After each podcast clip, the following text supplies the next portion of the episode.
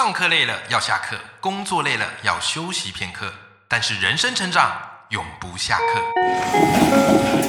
嗨，欢迎来到 Life 不下课，我是欧阳立中，每天陪你学习练功，一起玩出你我的理想生活。Hello，各位听众朋友，大家好，我是王立中，欢迎收听 Life 不下课，每天一集不下课，别人休息你上进，累积你的复利成长。好，各位听众朋友，今天一开始呢，先跟大家分享对我人生非常有启发的一个小故事。这个故事的主角呢，叫做安海瑟薇。安海瑟薇在当年还没有很红的时候啊，他跑去应征了一部电影啊，这部电影就是由李安所执导的《断背山》。那李安觉得安海瑟薇演技不错，那最后李安就问安海瑟薇说：“哎，我们这个《断背山》是一个西部牛仔的电影啊，安海瑟薇你会不会骑马？因为我们需要会骑马的演员。”安海瑟薇想都没想说：“导演，a piece of cake，我当然会啊。”好，所以安海瑟薇最后就成为了断背山的女主角。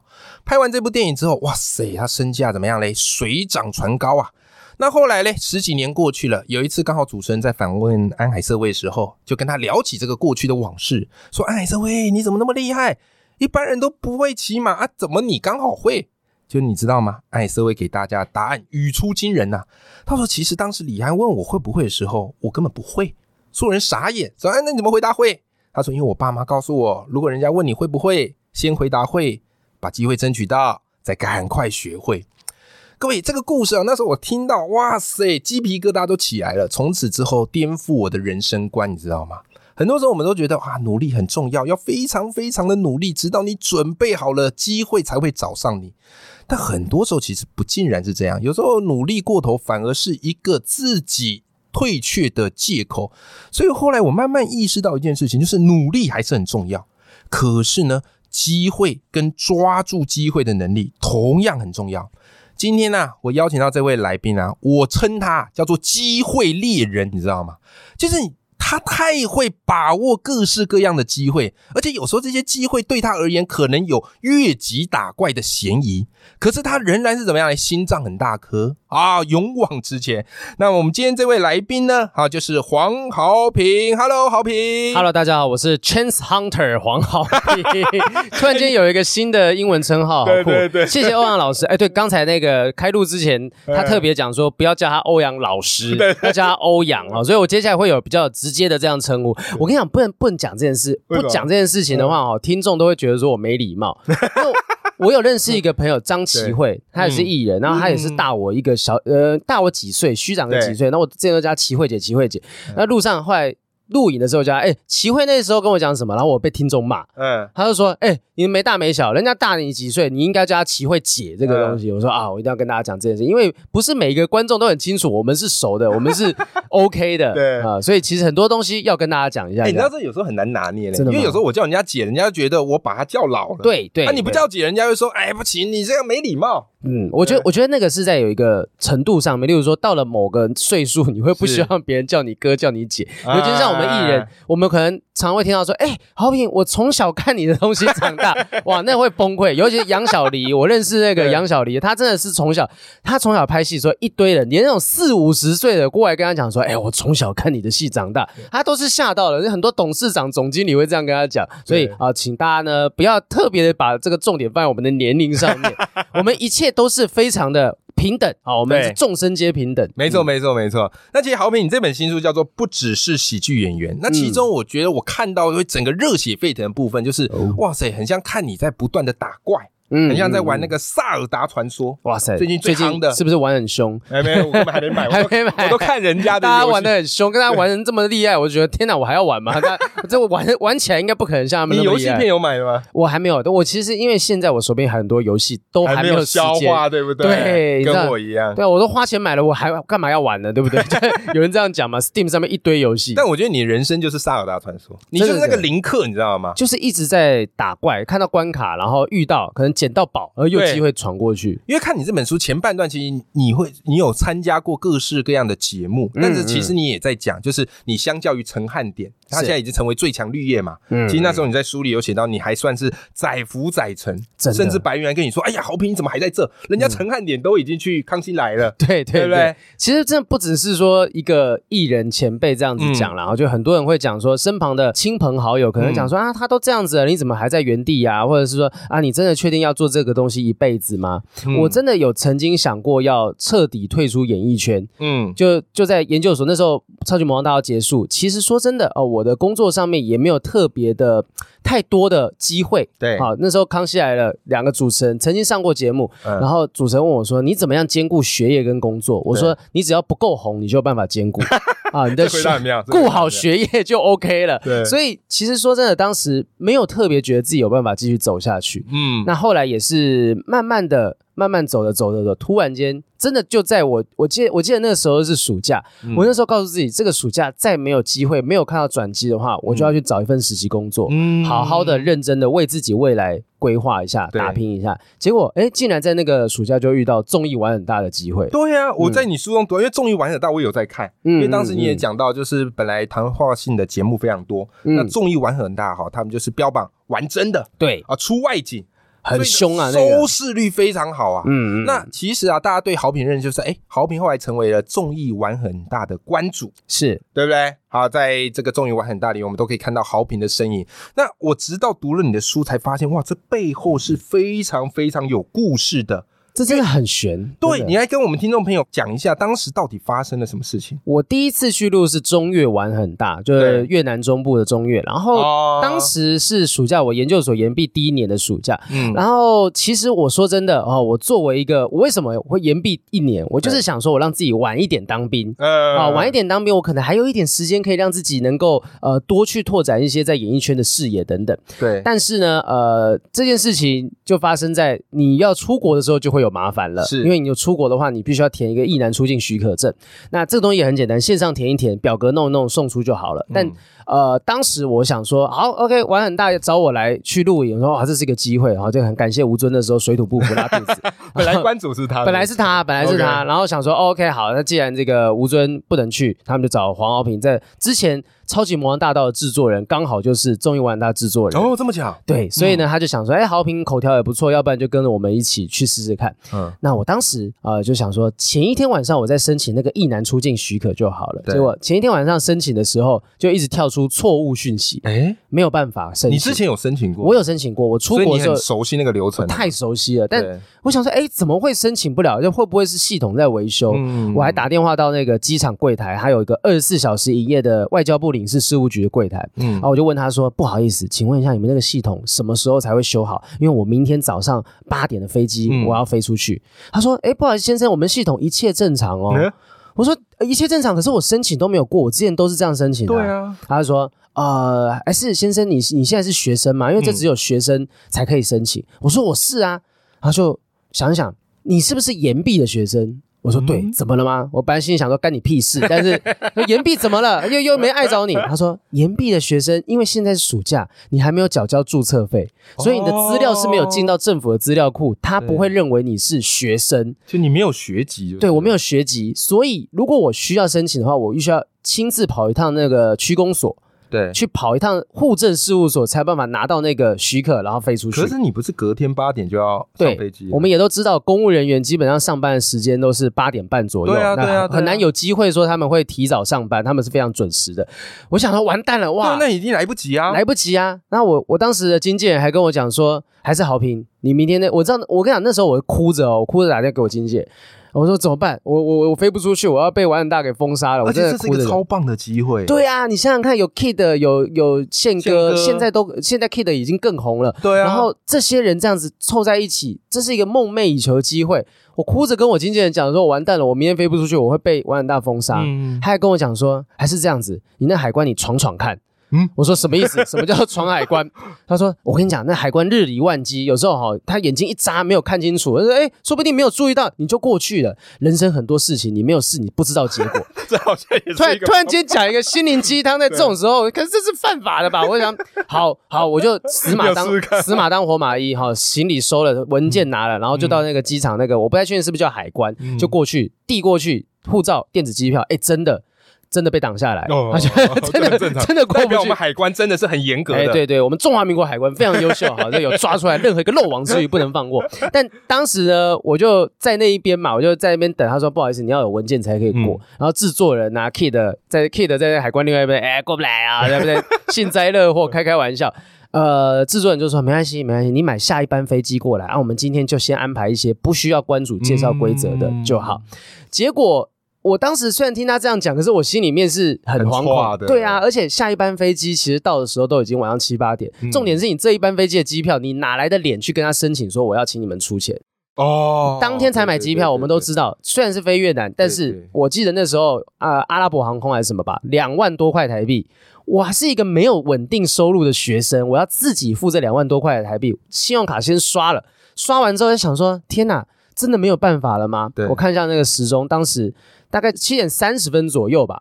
我想说，我要不要碰碰运气？嗯我打电话到新庄区公所，我当时住新庄，对我想试试看。我知道可能没有人，那万一如果有人刚好在，会不会有机会可以七处理？点半，对，，很早，对啊，我打电话过去，然后突然间有人接电话，他说：“喂，新庄区公所，您好，有什么可以为您服务的吗？”我听到这是真人吗？还是是打录机？这是真人，真人，我直接抓住那个浮木，我说我要出国，我直接这样跟他讲。他后来他就真的在五分钟之内帮我办好所有的手续。我等一下会解释为什么会发生这件事情。嗯办好所有手续，然后我就他就把那个出境许可传真到机场，我是拿那份传真走那个通道。那个海关跟我讲说，哎，你走那个走旁边，旁边我们有一个那个比较绿色通道之类比较快的，我就走那边过去，我才来得及上飞机。大家看到我都吓到你。拿那张简直是免死金牌啊！对，但是那、嗯那张就是关键。那那时候人很多，我很感谢当时的那个机场人员，就帮我走那个绿色通道，因为他知道我非常赶时间，飞机门都差点要关了，然后我上了飞机，宪哥 Kid 的制作人都说：“哎，上来了，上来了，什么？”就开始我的玩很大的旅程，就从那一次开始。对，我非常戏剧化，我很庆幸那一次开始之后，四年的时间就做完很大关主，到现在还是有人看到我，说：“哎，你是关主，关主，关主。”对，那为什么七点半会有人接电话呢？嗯这件事情也非常的传奇。我后来就是去新庄区公所跟大家询问，就是跟他们说一声谢谢。嗯哦，那么早帮我处理这件事情，真的不好意思。嗯那我顺便问说，那那天为什么那么早你们就有人上班？对，他说前一天晚上有一个轻度台风扫过台湾的北部啊，因为没有。没有陆上台风警报，所以嗯飞机也会照常飞。可是有海上台风警报，所以呢，新北市政府的规定，当时的规定好像是，如果你有这样子一个天候的状况的话，二十四小时都要有人员待命在区公所里面。哦所以当时帮我办那个手续的，好像是知道怎么样操作的替代役人员，对，然后就。知知道这件事情之后呢，他就哎帮我处理完就就送出。平常那个时间点是不会有人在的，天啊，是因为有一个轻度台风，而且它还不能够大到会让我的飞机飞不起来的状况。哦，要刚刚好，对，要刚刚好，就是嗯能够放抵达台风下放假标准，但是不能造成灾害的那种状态，他才有办法让我申请到这个易难出现许可，然后飞出去。我觉得这一切有太多的都是奠基在一个意外、一个运气上面，哎，这个是连编剧都写不出来的巧合，欸非常非常。我我我觉得我那个时候就很。敬佩说，就敬畏命运的伟大，就是很感谢命运之神。第一个先让吴尊吃坏肚子，然后再 然后再让这个台风扫过去。我跟吴尊很好，大家不要误会。就我觉得这一切都，我不敢说自己当关主的成功是来完全来自于自己的努力，我觉得很大一部分真的是靠老天爷安排。但更重要的是，你愿意打那一次电话。对很多人觉得不可能，就是连那一下都不尝试了。是的，对对，百分之一不到的机会，但是你打了，所以机会就在你手上。对，我所以我觉得其实有些时候人家讲说啊，所以你现在是在讲说运气才是决定一切嘛？我说没有，努力是入场券。嗯你你你有这个努力，你才有敲门砖嘛，你才有办法去拿到这个东西。嗯但是你能不能够称得上这个机会给你带来的后续的效益，那就是看你前面的累积。对，所以这一切其实我觉得相辅相成，但确实，呃，刚才老师不是有叫呃欧阳 欧阳会无法改口。对对对，你知道刚才你讲说 对这个运气的是安海瑟薇说，他就是有点像那个 fake it till you make it 嘛，就是对，这样的弄假。成真。嗯我曾经看过一本书，他访问顶尖的足球员，嗯他问说：“你们赢比赛的关键是什么？嗯是你们的技巧吗？你们的能力吗？”那些足球员都会回答说：“啊，其实是运气。”我说：“嗯为什么是运气？”就因为其实这些足球员，他说他们都把技巧都可能，例如说满分是一百对分，每一个人的技巧都是九六九七，尤其是世界杯。哦，OK，嗯每个人都九十六分、九十七分，其实都差在伯仲之间。嗯那最后那个关键能够让他进球的关键，可能都是非常微不足道的因素，例如风。嗯，草啊，当时甚至门柱门柱，对，有时候是球员的心情，有时候一个分心，一个闪神，那一点点都是跟机运有关系，所以他们都会把他们的成功其实。归给啊，这可能例如说老天安排啊、运气等等，努力让他们有机会站上那个平台。可最后一较高下是运气，所以我们才会看到世界杯今年一堆人大爆冷门，输了一屁股债嘛。没错，没错，没错，就是这个原因，因为我们永远无法预测，这最后一里路太难预测了。对，所以我觉得，当你理解到这件事情，就不会对自己的成功太过骄傲。哎，这很重要，反而会更加的谦卑。是，因为你知道你的努力之外，其实运气帮了你一把。对，那刚刚讲到，除了你上这个综艺玩很大，我觉得你人生还有另外一个更刺激的那个挑战。你知道，我当时在你书中读到这一段，哇塞，我是跟着你一起紧张的，真的哦。因为那时候就是豪平他受邀到这个康熙来了啊，有了一集节目，然后那一集节目单元非常酷，那一集节目单元就是我的艺人是阿斗，对，就是找来他们认为很多红不太起来的艺人，对啊，我觉得找你去，我觉得这标题很恶意，你知道吗？尤其是经纪人把通告单传给我的时候，我们观众看的是很爽。我的艺人是阿斗，你是不是？对我什么意见？直接直接质疑我当时的经纪人。他说：“哎呀，这康熙来了，这机会这么好，上去讲讲话嘛，就是让人家看到。当时粉丝团才两万多人，就不是很多。就是以相较于其他那些冲很快的艺人来讲，就是我觉得都还在载夫载沉。那时候是一个感觉被看扁的开场。对，可是我觉得你很厉害的地方是，你居然力挽狂澜，把这个变成你人生的另外一个契机。嗯，可以跟我们分享一下当时发生什么事吗？”那个时候，其实康永哥给了我们一些问题嘛，就是说啊，你到底为什么？你到底有没有想要做啊？或者是你做了什么样努力等等，讲了很多，都一直被吐槽。嗯，然后后来我的经纪人当时讲说，陶豪平很会辩论，他很厉害，他很能辩论。那康永哥就说，哦，你很能辩论，好，那要不然这样子，我现在给你一个辩论题目，如果你讲的好的话，我就把你推荐到呃一个很厉害、很勇猛的辩论节目。康永哥好像对辩论特别有 feel。对对对，他他很喜欢讲话嘛，他出了两本说话之道，然后后来他就去主持奇葩说啊，对啊，非常有名节目。对这个这个辩论综艺节目，我自己也很爱看，很想要去录影。可是，嗯，我那时候在台湾虽然已经主持了综艺玩很大当关主，可是大家对我来讲，大家还是觉得我是名不见经传的小咖，嗯，所以我一直没有机会可以去录那个节目。那康永哥讲那个节目，当然就是奇葩说嘛。对，我说好好好，那如果今天有这个机会的话，我要试试看。他说，我现在给你一个题目，好，买房。好还是租房好？即席的，即席的，没有 C 的。很多观众想说啊，一定有 C，一定是暗盘交易。说没有，真的没有。你你只要看我跟我经纪人的脸表情，就知道真的没有。我们演不来。我演技这么好，早就金马奖、金钟奖了，对不对？但那个时候就突然间丢了这个题目，他说：“来，你只有大概十五分钟时间，你准备好，等一下镜头一过来，你就把它讲讲得好，我把你推荐过去。讲不好，其他人的时候你要在旁边准备。对，而且重点是我作为一个艺人，他仿其他人，我还得要打枪。对呀，我不能够就在那边放空准备自己的啊，我还回回话什么的。然后 S 姐听到就听到我讲话说：“哎呦，你现在还有办法跟我们聊天哦？你还有办法一心多用？你没有准你准自己的东西准备好了吗？”我说：“嗯，差不多了。”我也是怕，我经纪人那时候在旁边一直戳戳我说：“哎，OK 吗？OK 吗？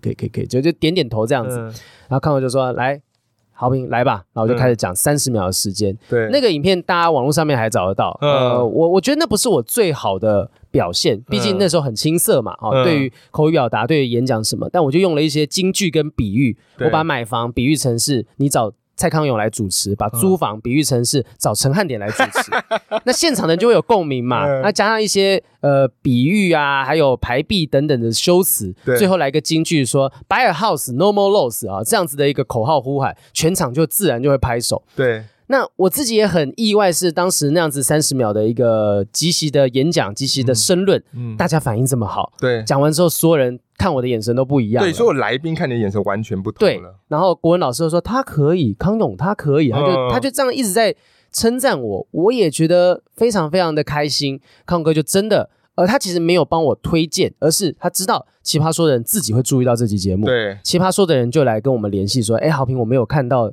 你在康下来的呈现，我们想邀请你来。”我还是去了海选，通过海选之后，再进到奇葩说第三季当中。然后这一切，就我觉得去了奇葩说，才让我开始对于表达艺术有一个新的认知。嗯，因为那个节目说真的。那都是全世界最会讲话的人，那聚集什么马来西亚、新加坡、新辩呐这些辩论比赛的冠军。而且我每次在听的时候，我都怀疑他们是不是日常生活在讲话都会押韵，那个押韵好厉害啊！对他他他们当然有事先准备，可是他们对京剧的这种执着跟撰写的能力很强。对，而且他们都是。万中选一、千中选一非常厉害的人，在那之中就会有一种哇，你不进步，你真的就很快会被淹没。所以我告诉自己，就是我觉得我在那个节目上面意识到，原来说话。可以真的改变一个人的想法，说话可以是一门艺术。对我觉得后面我做脱口秀，做任何的呃表达类型的演出，其实很大一部分是因为康熙来了那三十秒的即席辩论、即席申论，才开启我接下来的旅程。好评，我有一个好奇哦，因为其嗯实，在面对那三十秒是非常非常紧张的，压力是非常非常大。就像是很多人他其实不是等不到机会哦，嗯而是当机会来的时候，其实人第一瞬间会先很开心，嗯但接着会陷入自我怀疑，然后会认为自己真的做得到吗？万一毁了该怎么办？嗯其实我相信你在面对当下状况，你绝对是非常紧张的。嗯嗯。可是你是怎么去做一些心态的调试的呢？其实我觉得，如果你真的陷入自我怀疑，你就怀疑，因为你不怀疑的话，你会误以为自己很好，你就不会想要去改变。哦，对，对，因为因为其实有些时候我们大家讲说啊，凡事往好处想，乐观一点面对。嗯可是当你往好处想，乐观一点面对，你就没办法应付突如其来的意外跟打击。对，好，那大家说你这个你有什么缺点？你有什么缺点？你不可能眼睛闭着当做没有看到。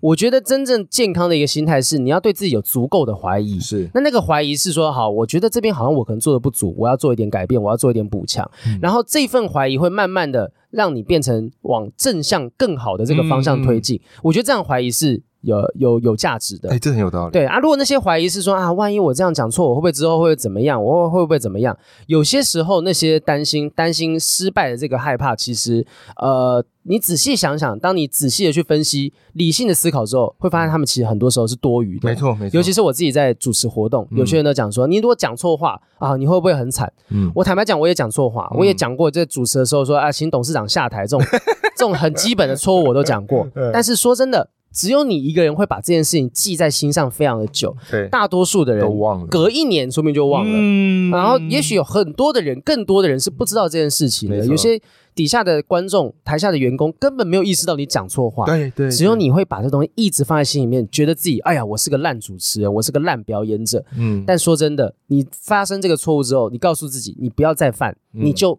进步了，你就变得更好了。哎、我觉得这个方法非常非常的适用。嗯很多时候不要让自己陷溺在沮丧跟自我怀疑。其实你想太多了，别人记不了那么久的，我们不会永远都是别人这个戏剧里面的主角嘛。对对对不对你今天如果大到某个程度，你犯了错，人家也不会觉得说啊，好像呃黄浩平怎么样怎么样。嗯如果你真的是很小微不足道，那你犯了错，人家也不记得。没错那 so what？那你就勇敢的去犯错，当然也不要轻易的叫董事长下台，就是这种这种事情就是基本款的东西，不要再犯。可是我觉得，呃，趁着这个时候还在努力的时候，去碰碰撞撞，撞出一点东西，适当的自我怀疑，做好准备，嗯你才有办法迎接挑战。嗯，太棒了！那我们今天邀请到的是豪平啊，他是我认为最会掌握机会的机会猎人。那今天跟我们分享很多好他勇闯演艺圈的故事，已经把握到机会的一些方法，我相信对各位听众朋友都绝对非常受用。那如果你喜欢今天这期节目，我们也会把豪平的这本新书叫做《不只是喜剧演员》放在节目的资讯栏里面。好，我们一起来支持豪平的新书啦！今天非常谢谢豪平来到我们的节目，谢谢欧阳好，那我们跟听众朋友说拜拜，拜拜。